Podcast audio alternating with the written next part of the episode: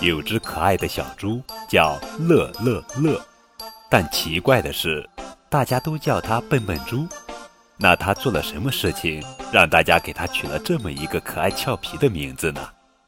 让我们一起跟着小猪去上学看看吧。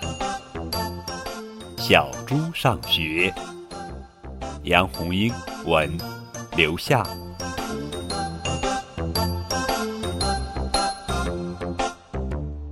欢乐村庄有只欢乐的小猪，妈妈叫它乐乐乐。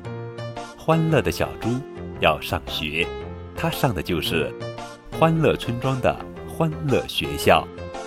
第二节是算术课，算术老师是鼎鼎有名的数学博士黑猩猩。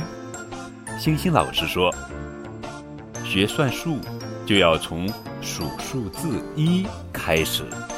星星老师在黑板上写了大大的一，问道。谁知道这是什么？我知道，小猪大声说：“这是胡萝卜。”不对，你再想想，这是什么？哦，是糖棍儿吧？星星老师皱了皱眉头：“小猪啊，小猪，你怎么老想到吃呢？告诉你，这是一。哦，胡萝卜是一。”糖棍儿也是一，小猪记住了。我再问你，一加一等于几？